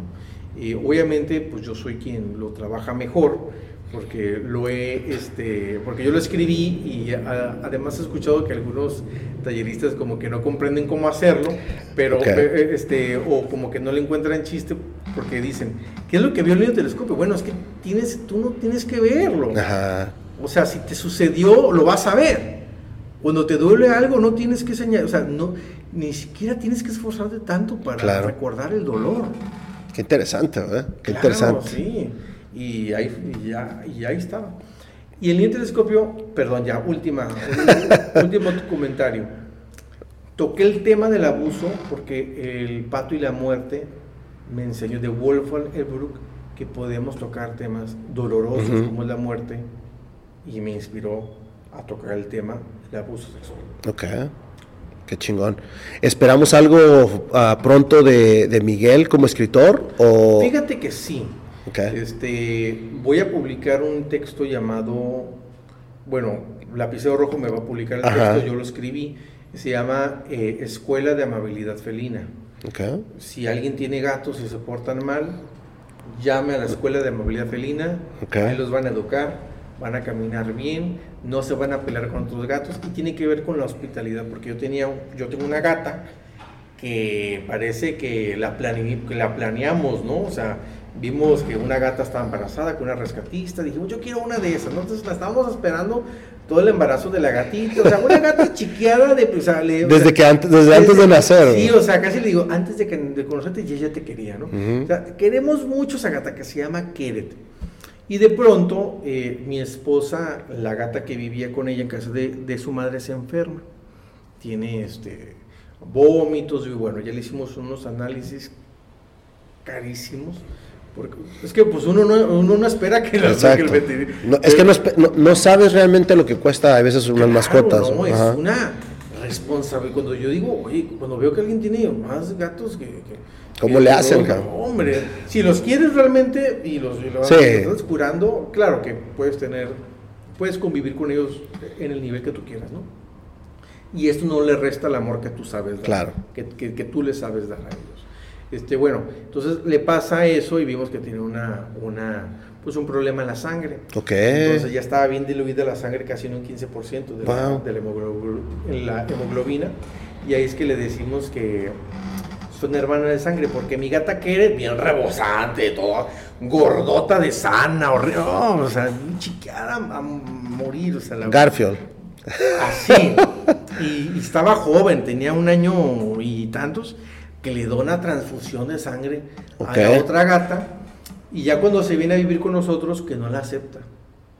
Hicimos un trabajal para que la empezara a aceptar y fue una pues fue una historia, digo, sé que son gatos y a la gente no le conmueve tanto como ver este, que, sean humanos, pero a mí sí, porque pues yo las quiero mucho, ¿no? Es tu este, mascota. Porque son mis mascotas, porque son este, porque son seres que quiero, admiro y que me han enseñado y todo. O sea, desde aquí te digo, yo me duermo con ellos, ¿eh? O sea, sí, frontal, este, porque las amo y las quiero y son mi familia. No te voy a decir que son mis gatijas, porque tampoco soy tan, ridículo, pero son parte de mi corazón. Sí, son parte de tu vida. Son, son parte de mi corazón, de mi vida. Entonces, ese libro es para los gatos que no saben ser hospitalarios ah, con la persona Digo, porque todo es una metáfora, ¿no? Ajá. Digo, que se puede aplicar a la vida, a, gatos o a personas, ¿no? Este, a, perritos a Perreo, a, perreo, perdón, perreos. Este, se puede aplicar también al perreo, ¿eh? Este, no, a los ornitorrincos, a los dragones, a la gente, de que, de que tienes que ser amable. Okay. O sea, es un libro sobre la amabilidad de que tienes que dejar pasar al otro, de que, de que si está enfermo, tranquilo, o sea, le va, todo va a estar bien, o sea, es un libro de ser amable. Entonces ya como el otro había tocado un tema así, medio, medio, medio, medio intensivo y como que intenso, pues en este quise uno más relajado. Suavizarlo. Pero este, contraté una ilustradora genial que me tiene unas ilustraciones hermosísimas. Mira, que tengo unas, rápido te las enseño porque las puse, es este. Ok. Están bonitas, ¿no? Ajá. Es, mira, eh, mira, es esta la gata Keret y aquí. Eh, bueno, esta, esta, no se abre. Escuela de Amabilidad Felina y pronto va a salir en un formato grande. Me dejas tomar unas fotos ahorita antes para subirlas acá en la, en la pantalla verde. Sí, o te las envío. Ajá, también, perfecto. en buena resolución. Mm, sí, y pues ya, yo escribo cuento y ensayo y este y pues bueno. Este podcast está patrocinado por Beer Transfer. Beer Transfer, te traemos las mejores cervezas de todo Estados Unidos a la palma de tu mano. Síguenos en nuestras redes sociales como Beer Transfer. El siguiente episodio es patrocinado por HJ Comercialización, venta de vino, cerveza artesanal y tequila. Una comercializadora local que maneja vinos como Alximia, Bodega Barizal, Casa Magoni, Primate. Refiriéndose a la cerveza artesanal, tiene las marcas como Border Psycho, Lúdica y fauna, venta mayoreo, menudeo y servicio a domicilio. Búsquenlos en redes sociales como HJ Comercialización. Miguel, eh, platícanos un poquito cómo te involucras en la Feria del Libro 2023. Fíjate que la 38 Feria del Libro, ay Dios mío, este, me involucro, eh, yo ya tengo algunos años, no muchos, pero ya tengo algunos años colaborando eh, en el comité de lectores, eh, que es una especie de proceso de doble ciego en el que llegan las propuestas de las editoriales, se hace en el comité de lectores eh, una, una, dictaminación, se ve si está bien publicado, usualmente las editoriales envían cosas de calidad y ya después es este, como visión del comité o u organización o visión de lo que se quiere lograr en la feria para incorporarlo al programa, ¿no? Entonces tengo algunos años ahí, no muchos, para ser totalmente sinceros, unos tres o cuatro, pero colaborando con la feria ya como algunos ocho de diversas maneras, ¿no? Como expositor, eh, como presentador de libros, este, como haciendo actividades ahí. Te estaba comentando de, este pregonero de lectura que participé dos años. Entonces, de alguna u otra manera, ahí es, es un evento que me ha unido este, a, a este, pues, pues a esta cosa de la ciudad que es la pues, pues, pues que es lo necesaria. que, es un, que, es un evento vibrante de literatura regional y nacional. Entonces eh, ahora que soy parte de la Unión de Librerías de Tijuana como distribuidor de libros en Lapicero Rojo, formo parte de, pues me invitan y ahí nos dividimos las comisiones, los, las librerías y este, estoy por parte de ellos en el comité literario, ¿no? Okay. Entonces, el comité literario fue coordinado por el maestro y gestor cultural Leobardo Sarabia. Leobardo y junto con otros ciudadanos formaron parte del comité literario y también algunos funcionarios públicos como Omar Silva del Centro Cultural Tijuana, que, que, sus aportaciones fueron enormes y geniales. ¿eh? Para, pues, para empezar con ser anfitriones, claro. o sea, con ser anfitriones y nada como el Secut para hacer referencia a lo cultural en nuestra ciudad, ¿eh? este, pero además de otros recintos importantes. Sí. bueno, se, suspendió dos años por la pandemia, obviamente, y, y se yo había escuchado que no se iba a hacer este año o había no había una fecha todavía, ¿no? Estaba como indecisa o, o cuál era la, el dilema ahí. Fíjate que este, este año es muy especial porque la Unión de Librerías es la que está organizando la feria. Okay. O sea, la feria en un principio había sido fundada por el maestro, creo que al, el, día. Eh, este, ah, se me va el nombre. sí lo he escuchado. El, señor Alfonso, creo que Alfonso López. Y, y, pero había estado de la mano con el Instituto Municipal de Arte y Cultura, ¿no? Con, el, con el IMAC. Ha pasado por varias manos, ¿no? Traías el SECUT, este, y todas buenas, buenas ferias de libros. Las ferias de libros nunca son malas, ¿eh? Siempre como sean, van a aportar literatura y actividad cultural a la ciudad. Bueno, en este año, la Unión de Librerías se está haciendo cargo.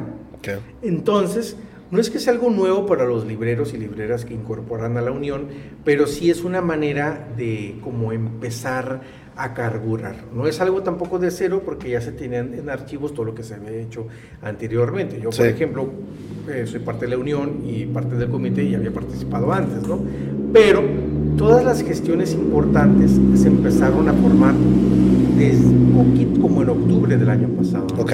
Y gestiones que en ocasiones con otras ferias empiezan a hacerse desde, por ejemplo, para la feria de Guadalajara, creo que llevan un calendario de dos años antes, dos o tres, o sea, eh, las editoriales están esperando, los expositores ya, ya tienen pagado algo, o sea, este, y en esta feria está saliendo con el corazón, con el ímpetu, con la voluntad de los colaboradores, con la voluntad que como tú que nos vas a estar apoyando este, con transmisiones, este, está saliendo con el cariño de la gente, ¿no?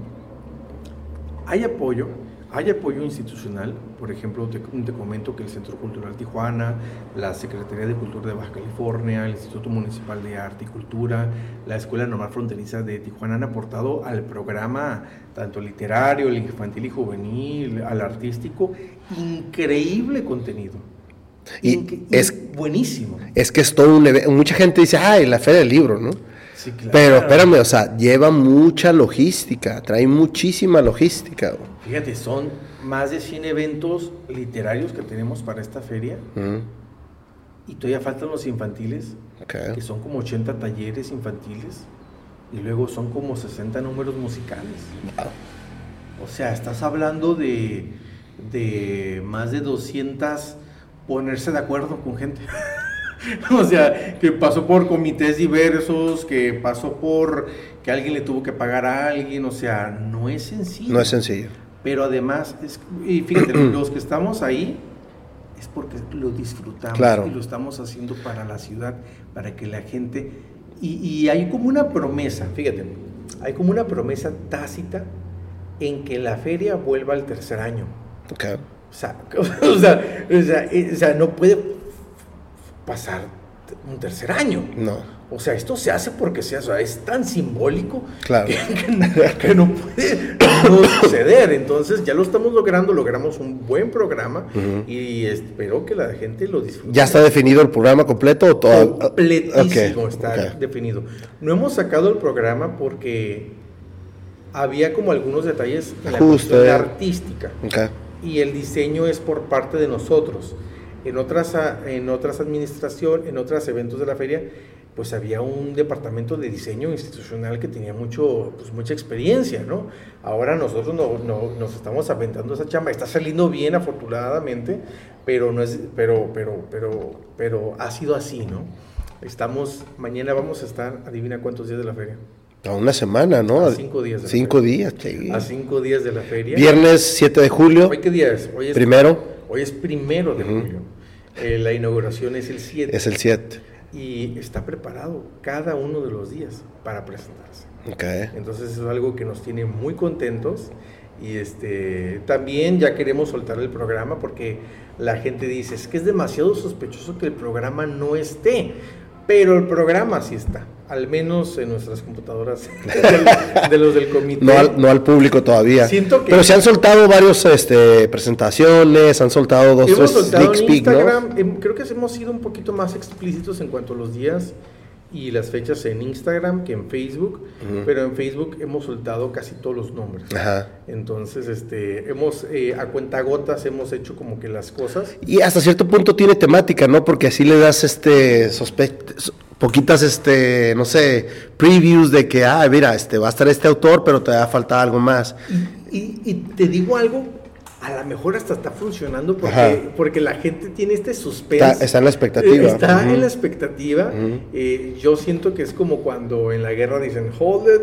Hold it. Hold it. Entonces, este. No, Sí, exacto. Creo que me cachaste. Sí, sí, sí. Exactamente, ¿no? Eh, el trabajo del coordinador del Comité Literario, Leobardo Sarabia, fue muy serio. Eh, las dictaminaciones se hicieron muy minuciosas. esperamos que el próximo año tengamos una, una apertura mucho, una convocatoria mucho más fuerte y un filtro mucho más estrecho. Este, queremos tener todavía un programa mucho más ambicioso coordinado en la Unión de Librerías. Este, eh, yo no puedo hablar a nivel institucional, solamente estoy aquí para invitarles, emocionarlos, emocionarlos en el mismo nivel que yo estoy emocionado. Eh, me gustaría hacer, insistir en un punto, ¿eh? no estamos en temporada de escuelas. Y en el pabellón infantil y juvenil nos van a faltar los grupos. Y quiero que me, tú me ayudes personalmente a promover que la familia tijuanense vaya y se divierta en el pabellón infantil y juvenil. Okay. Habrá muchas actividades y no quiero que esté, este, no quiero que lo desaprovechen. Esa es la palabra, que esté desaprovechado. Habrá muchos talleres para integrar a, a, la familia, todo desde el imaginario de Julio Verne, que es un punto muy importante, ¿no? Eh, la gente pregunta, ¿por qué Julio Verne? Bueno, Julio Verne, no sé si saben que ya es un autor que ya no se le paga derechos de autor. Sí. Entonces, sí, además. entonces eso es importante sí. que lo comprendan y lo entiendan. Eh, pero además es una literatura y una propuesta internacional que ha trascendido todo. Todo. Hay libros de Julio Verne desde 20 pesos. Uh -huh. Todo el mundo ha visto o ha leído una obra de él. Sí. Eh, todos saben, al menos si no lo han leído o visto una obra de él, saben de qué trata y saben que es una persona que imaginó, que imaginó cosas imposibles. Y esta feria, para muchos, es eso. era algo que iba a ser imposible, pero no. Así como la obra de Julio Verne, esta obra, esta feria de libro, es un viaje. Okay. Y van a llegar ustedes, la familia tijuanense, a divertirse ahí, a ver a Cristina Rivera Garza, a debatir con Abelina Lesper, a estar con los autores regionales, con los premios de literatura, a ver a los académicos, a ver eh, a Norma Muñoz Ledo, a Francisco Hinojosa, este, a degustarse con las historias interesantes de Héctor de Mauleón, con todas las constelaciones de estrellas medianas, grandes, no sé, de autores nobles con trayectoria, con gente que va iniciando, con mujeres importantes que tienen eh, libros invaluables que están eh, presentes ahorita. Presentes uh -huh. desde siempre, pero ahorita este, tenemos que este, leerlas mucho y, y, hacernos a un lado, ¿no? Este, todo eso, esa feria está para la para los tijuanenses. ¿no? Se inaugura el viernes 7. ¿Hay algún evento especial de inauguración o...? Tenemos un recorrido. Okay. La, la conferencia de Julio Verne, este, tenemos varias presentaciones y para inaugurar de manera musical preferimos el sábado. Okay. El sábado creo que Tijuana está un poco menos caótica que el viernes. Y el Exacto. viernes, recordemos que eh, por el área de zona Río, poner a los Moonlights regresando con la gente de San Diego creo que puede ser un poco peligroso. Caos acá. Eh, eso lo hicimos pensando en la seguridad de quienes están visitando. Creo que el sábado es un poco más, este, más relax, uh -huh. un poco más relax, eh, el tráfico no está tan fuerte y pues vamos a arrancar con los Moonlights, ¿no? El viernes todavía es para darle la bienvenida a las personas, habrán actividades diversas, este, se van a estar terminando de afinar a lo mejor ciertos detalles técnicos muy breves porque desde el 4 nosotros estamos montando, ¿eh? Wow. O sea, ahorita nos tenemos que estar preparando para varias cosas. Entonces, eh, pues eso es. Okay. Estamos emocionadísimos. ¿Del 7 a qué fecha es? es, sí. es son 10 días. 10 días. Ahí voy a estar acampando, acampando, no sé qué voy a hacer. Comprar calcetines, no sé, del 7 al 16 de julio. Okay. De 10 de la mañana a 9 de la, de la tarde. Naturalmente habrán algunos días que se va a extender porque pues son fin de semana, uh -huh. creo que usualmente antes, no sé si, si, creo que sí se hará, ya ves que el último día se extendía y había ofertas y todo eso. Ajá, ¿no? creo que sí. O sea, pues ten la expectativa, gente. ¿no? este, siempre es así. Eh, pero pues creo que en horario normal pues es como pues como a las 9. Ajá. Las, uh, ¿Traes la lista de los invitados o vas a, uh, vas a, me puedes a lo mejor, o yo puedo empezar a subir ciertas imágenes claro que de, sí. las, de no, las personas? No, mira, a tenemos ver. autoras importantes como Andrea Montiel, eh, al, al, al, director Felipe Parra, al autor Jorge Ortega, tenemos, eh, estamos alojando el encuentro de promotores de salas de lectura de la Secretaría de Cultura de Baja California, tenemos a la autora mexicana Silvia Molina, Eduardo Harsmith, eh, este, tenemos al autor Enrique Adonis de una, de una antología que, que, que, tuve a bien coordinar, a la autora Me, Melissa Ramos, o sea, te podría hablar de todos, pues, ¿no? -huh. a, Ana Clavel, a Héctor de Mago León, José Manuel Valenzuela Arce, ¿no? Tenemos mucha gente, ¿no? Pero pues yo creo que valdría la pena que tú como casi todos los que nos están bombardeando, ¿dónde está el Ajá. programa? Quedes a la expectativa. Aún así, ya, ya se han publicado varias postales sí. como, como unas 30, 40 de las 100 este, eh, actividades que, que, se van a realizar. Mañana se van a liberar más información y el lunes sale el programa. Perfecto.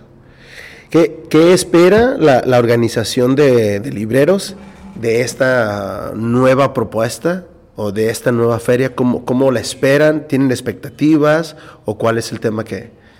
Fíjate que la unión de librerías es la parte, o sea, sí somos los organizadores, pero más bien yo pensaría como ciudad, porque incluso okay. yo también me veo así como en espera de la feria, Ajá. o sea, yo era un, un, transeúnte de sus anaqueles de libros, viendo a ver qué libro me llevaba, cuál me vendían barato, esperando el último día para agarrar ofertas. Me acuerdo, fíjate. Cierto, este, cierto. Sí. sí. claro. O sea, me acuerdo de que Editorial Lumen ahí ponía eh, a Gabriel Said, El secreto de la fama. Me lo compré, creo que a 30 pesos.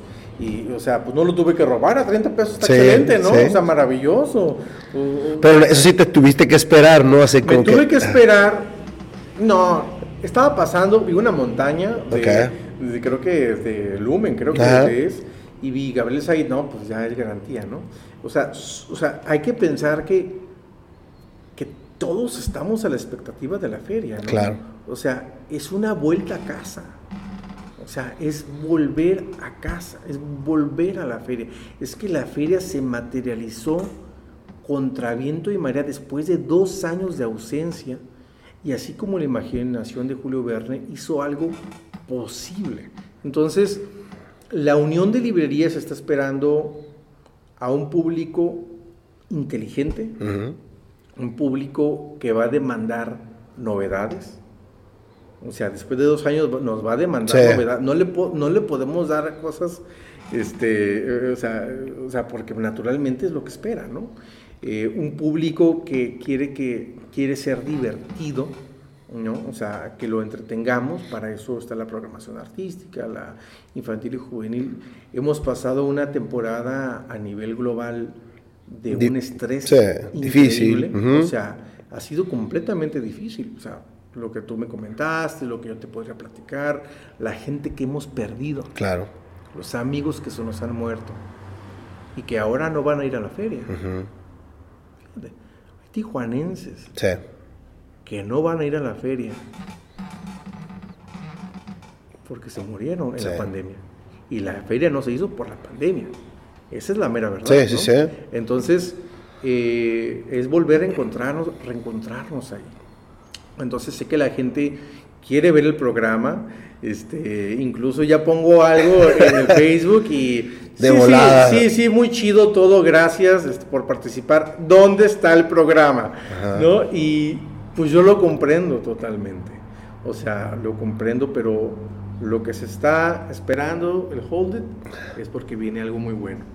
Existió un comité que dijo, a ver, vamos a buscar todos los autores, vamos a ver quién tiene todo esto y cómo fueron depurando, ¿hubo alguna, no sé, algún tipo de filtros o...? Sí, mira, el, el coordinador, Leobardo Sarabia, es un, es un intelectual mexicano que, que, radica aquí en Tijuana y tuvo, tuvo, eh, este, tuvo muy bien, tuvo muy claro cuáles son los filtros de calidad que, para pasar a, form a, formar parte del programa. No solamente bastó que sean libros nuevos uh -huh. o que sean libros de gente conocida, o sea, también tuvo que, que, tener ciertos este, parámetros, ¿no?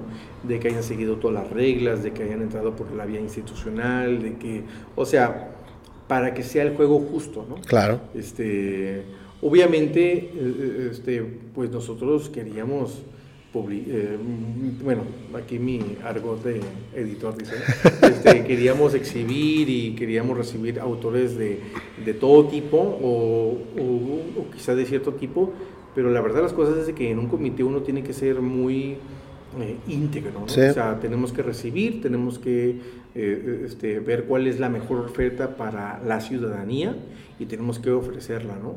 Y fíjate, y más que pensar en la calidad, tenemos que pensar qué es lo que la gente demanda y lo que le interesa. Eso es muy importante. Y que, y que son gente, la, la, sociedad son gente distinta. Hay gente que tiene afinidades por el libro académico, gente por el libro infantil, gente quizá por algo un poco más mainstream, ¿no? O sea, por los booktubers y todo eso, que es algo romántico, que es algo religioso, ¿no? Algo espiritual. O sea, la feria del libro está para cubrir los intereses de todo, del todos. integral, pues no solamente tenemos que estar publicando lo que, lo que digamos la alta literatura, tenemos que darle espacio al, al, a la cultura escrita, a lo leíble en su mejor expresión. Entonces eso... ¿Existió algún eh, escritor o algún autor que le dieron una, un, tipo de feedback, de mm, invitación, pero dijo, sabes que no puedo, estoy ocupado, ando fuera de la ciudad, que dijeron, lo queríamos, pero se nos fue. Fíjate que este, no te puedo comentar nombres, pero, no, pero, no, pero, pero hubo, hubo tanta negociación. Porque tenemos que cuadrar alojamiento, traslado, tenemos que ver cuándo pueden. Por ejemplo, hay autores que dicen, no, es que el día antes tengo un, doy un taller o por ejemplo uno de los míos me dijo es que el día anterior voy yo voy a este lo voy a quemar ni modo este voy a una academia de danza entonces son cositas eh, desde muy grandes por compromisos familiares de ellos a, a, otros varios se cayeron varios autores se cayeron. Ah, afortunadamente pues al público se le va a entregar pues un programa ya en firme Claro, pero, pero, pero, pero siempre es, estuvo ese rebote. Sí, sí, sí. Este, con esta palabrita que no me gusta mucho, con este rebote de información hasta llegar a un programa. Veámoslo como una vibración hasta, hasta tenerlo en firme, ¿no? Cuando uno organiza cosas, trata de hacer lo mejor que se puede y, es muy difícil complacer a todos. Imagínate. O sea, es muy difícil. No, pues es que ni siquiera la Feria del Libro de Guadalajara puede complacer a tanta gente, ¿no? Exacto. Imagínate, hay tanta oferta, hay tantas cosas y aún así uno se queja de, las personas que, que traen el hombro, ¿no? Porque, porque, porque tantas personas. Este, si quieres que complacer a todos, también tienes que saber lidiar con todos. ¿Completamente gratuita la, la feria? ¿Hay algún costo? Completamente gratuita, solamente que cubran sus alimentos. Sí, pero también opciones, hay opciones ahí por parte de, de la organización, ¿no? O sea, donde hay área de comida, siempre... Ah, no, yo te estoy diciendo esto jugando. No, no, totalmente, la entrada es libre, este, totalmente libre, todas las conferencias también. Eh, se espera que algunas conferencias haya tantas personas que que no se puedan sentar. Ojalá. Ojalá, ojalá, estén todas llenas, ¿no? Ojalá sí suceda, ¿no? Eh, este, necesitamos de la ayuda de la familia Tijuana, de todas las personas, de que, de que asistan y, pues listo, pero nada se cobra, fíjate. Este, no, no, no tuvimos en cuenta que, que le costara algo a los ciudadanos. Más bien esperamos que sea bueno, los libros van a tener un costo. Claro, no, eso es, eso es el apoyo también para ustedes, ¿no? Para ustedes, la gente que va a exponer y la gente que tiene que consumir. Al final de cuentas es, es algo que ustedes están proveyendo para la ciudadanía. Me gusta pensarlo como que es un trueque honesto. Sí. Que, nada, que nadie le debe a nadie. Están obteniendo un buen libro, ustedes se llevaron una presentación, conocieron al autor. y que mejor que te lo firme o que te... mejor que te lo firme, es un trueque honesto, nadie le debe a nadie y se están yendo con un buen sabor de boca. ¿Quién mejor que los propios autores y autoras para que te firmen Y no solamente hay este, presentaciones de libro, también tenemos, por ejemplo, tenemos un círculo, un ciclo de charlas, este, un ciclo de conferencias voces que se llama Voces Insurrectas, este, donde, donde todo eso está sobre la literatura desde y para la mujer. Está, está, está, genial. De lunes a, a viernes habrá de a las 4 de la tarde una conferencia de voces insurrectas. ¿Presentaciones en vivo tienen, ah, van a pasarlas en algún formato, en alguna plataforma o todavía no, no saben? Vamos a estar transmitiendo. Ok. Sobre todo en las que creemos que van a tener mayor audiencia. Ok. Eh, son cinco foros al mismo tiempo. Ok. Entonces... Va a ser difícil, eh, pero, pero tienen ya seleccionados algunos. Sí, ya se tiene, eh, este, al menos dos como al día se van a estar transmitiendo directamente en la página, pero es mucho contenido. O sea, nosotros pensábamos, fíjate, cuando empezamos este, con la idea de, o sea, sí, la feria va, este, pues una feria un poco más pequeña No, pues somos 20 autores, ¿no? O sea, ¿cuál? O sea, ¿Qué dice? Pues si lo vamos a hacer, lo vamos a empezar a hacer, vamos a hacerlo bien y de 20 a cuántos se fueron. No, pues son 100 presentaciones del programa literario wow. que coordinó Leobardo Sarabia. O sea, 100 pasaditas, ¿no? Del programa infantil es un programa completo. Es como otro festival. Del programa artístico es una exhibición de 10 días de arte local. o, sea, o, sea, no es algo menor, pues no es, no es este, una miniferia, ¿no? Para nada. E incluso se requiere un gran talento y una gran voluntad para que ferias y eventos más pequeños se den. Sí. O sea, Staff, ocupa muchísimas manos. O sea, nosotros, imagínate, tenemos de servicio social 60 personas. O sea, más el staff directo. Más el staff directo. Más el staff directo de la feria y más el staff directo de las, de las instituciones. O sea, estamos hablando de, de, de, algo que no es, que no es pequeño, pues. Claro. Este, y que estamos disfrutando y que para nada eh, lo queremos imponer a la ciudadanía, sino creemos que es algo que construimos juntos, porque nos ayudaron a promover la convocatoria eh, los ciudadanos se están acercando a ser expositores, a comprar su stand, eh, quieren eh, ver cuáles son los libros, cuál es lo que viene. O sea, si por algo, por algo quieren el, programa. Claro. O sea, pues tienen malo, que no te lo, malo que no te lo pidieran, entonces sí estarían preocupados, ¿no? O sea, por supuesto, por algo quieren el, programa, o sea, o sea, y digital, como lo tengamos, no, no, no les importa, o sea, últimos detalles mínimos menos del 0.01% de detalles mínimos que se necesitan. Este, y lo van a tener yo a más tarde, yo creo que lunes, martes. ¿no? Qué este, chingón. Voy a estar atento entonces para poder empezar a, repartirlo, porque eh, difusión que creo que es lo que más necesitamos ahorita. Emocionar a la gente. Ajá. Quiero que la gente se emocione, quiero que la familia tijuanense vaya una o dos veces este, toda la semana. Toda la semana. aunque, aunque, aunque. Creo que, eh, creo que el, más, el, más, beneficiado va a ser el, el, parking de zona Río, ¿no? Yo creo que le va a ir muy bien. Sí, esperemos que sí. Esperemos, y esperemos que sí, que se logre y que vaya la gente. ¿Algo más que quiera dejar Miguel de la, de la Feria del Libro? ¿Algo que se te falte o se nos pase a mencionar ahorita? Nada, mi cariño y mi corazón y que vaya la gente a la feria. Ok. Una última pregunta o, dos, tres preguntas más para, para Miguel. ¿Qué es para Miguel estar desarrollándose tanto su editorial como sus textos, como la coordinación ahorita de, de la Feria del Libro aquí en Tijuana? Fíjate que quisiera hacer como sobre esta pregunta yo solamente soy un miembro del comité y respeto mucho a quienes lo integraron. Guadalupe Ribemar, Enrique Briceño, Pedro Serrano, Samantha Luna, el maestro Lobardo Sarabia, eh, Omar Silva, Vladimir López, todos ellos merecen todo mi respeto y solamente soy un, soy un engranaje que afortunadamente tuvo a bien comunicarse contigo para, para, para extender esta invitación. Pero personalmente, siendo un engranaje más, es la felicidad absoluta, Francisco. Estoy soñado del programa que se logró. Estoy emocionadísimo. Sé que soy un privilegiado porque lo conozco antes. Sí, ¿eh? discúlpenme este, al usuario Roberto Galindo ahí. a dos, tres, dos, tres, a dos, tres personas ¿no? que están este, eh, ya desesperadas por saber. Perdónenme, pero estoy muy emocionados y no puedo hacer más que pedirles que nos esperen un poquito.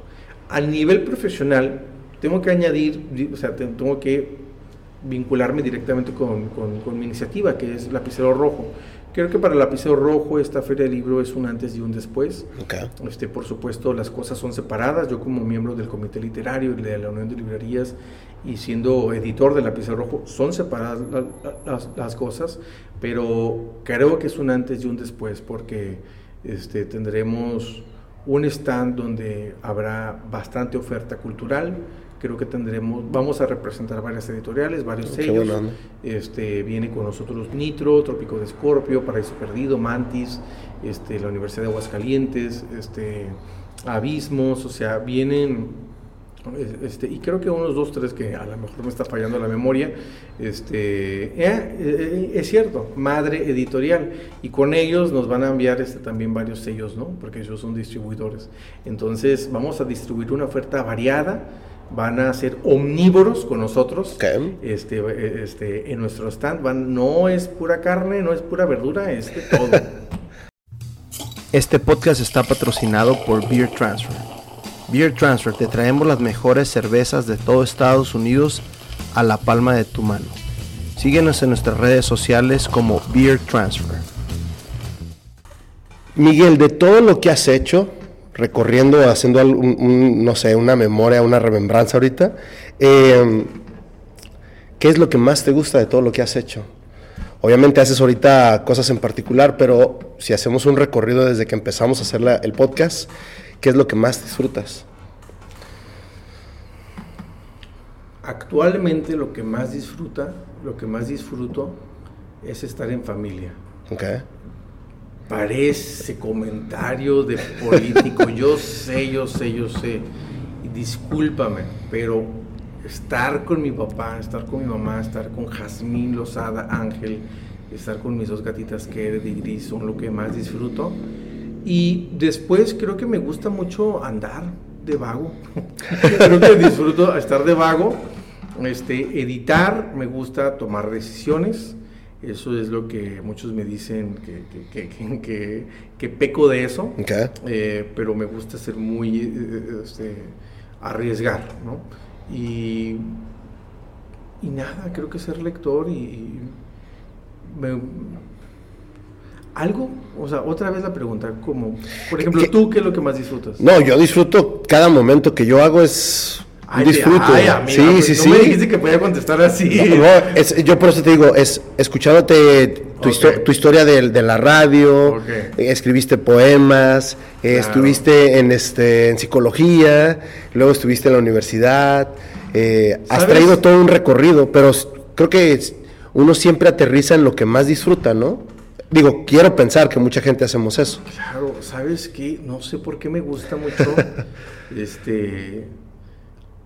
Creo que. Creo que ayudar a la gente y como que verla sonreír o no sé. Entonces ahí se trasluce, por ejemplo, me gusta ver que los autores vean su libro publicado y me gusta ver sus rostros por cámaras. La practicidad. Y que, y que no están empezando. Ajá, y la practicidad, eso está genial. Por eso, por eso luego, por eso Roberto Martínez inició con GoPros, ¿no? Ajá. O sea, por eso. No, ese pero ese cabrón tiene todo un sistema parecido a este, pero automatizado con dos cámaras. Ah, sí, es Y él hizo, él diseñó el software. Cada que el, el software eh, tú hablas, se mueve la cámara. Ah, ok. Es automático. Entonces, por eso, pero, muchas veces es lo que me saca de onda de ese programa, de que estás, pa, pa, pa, está votando. Entonces, no sé, digo, a mí en lo personal me gusta como más estático y al final de cuentas muchas veces yo no veo video, yo, yo nada más escucho. Fíjate que a mí no me gusta mucho ver tan de cerca a la gente. ¿eh? Ok, a mí, a mí tampoco. O sea, como que, pero yo entiendo que la gran, que la gran mayoría de las personas, eh, no quiero decir que se enamoraron de Roberto, pero sí apelan a él, pues. No, además, ver a alguien y a los invitados de cerca este, como que es algo chido, o sea, es algo que a la gente le gusta, ¿no?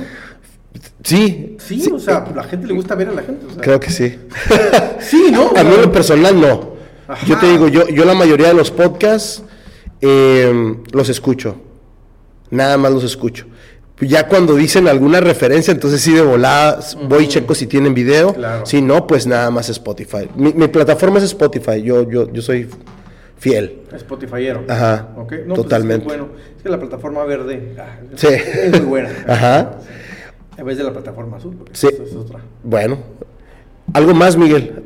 Nada, invitarlos a todos a seguir a la Feria del Libro. Eh, en otro punto más personal, apelaré a que visiten Lapicero Rojo también. No, vamos a hacer, ahorita, ahorita hablamos de eso. Okay, Ah, y este, ¿algo más para despedir el show, despedir el programa? Nada, pues simplemente este, muchas gracias, Francisco, gracias a ti. por tenerme en tu, en tu, pues con tu audiencia, con tu proyecto, con tu, con, pues con este canal. Te quiero decir que es mi primera vez que estoy aquí en un podcast. No, sí, totalmente. Nunca habías charlado, creo que, este, pues en este tipo y muchas gracias por, por invitarme. No, gracias a ti, gracias a ti por la invitación, por, perdón, por la aceptación y nos vamos a ver la próxima semana ahí en la, en la Feria del Libro. ¿Va? Vámonos, wrap it up.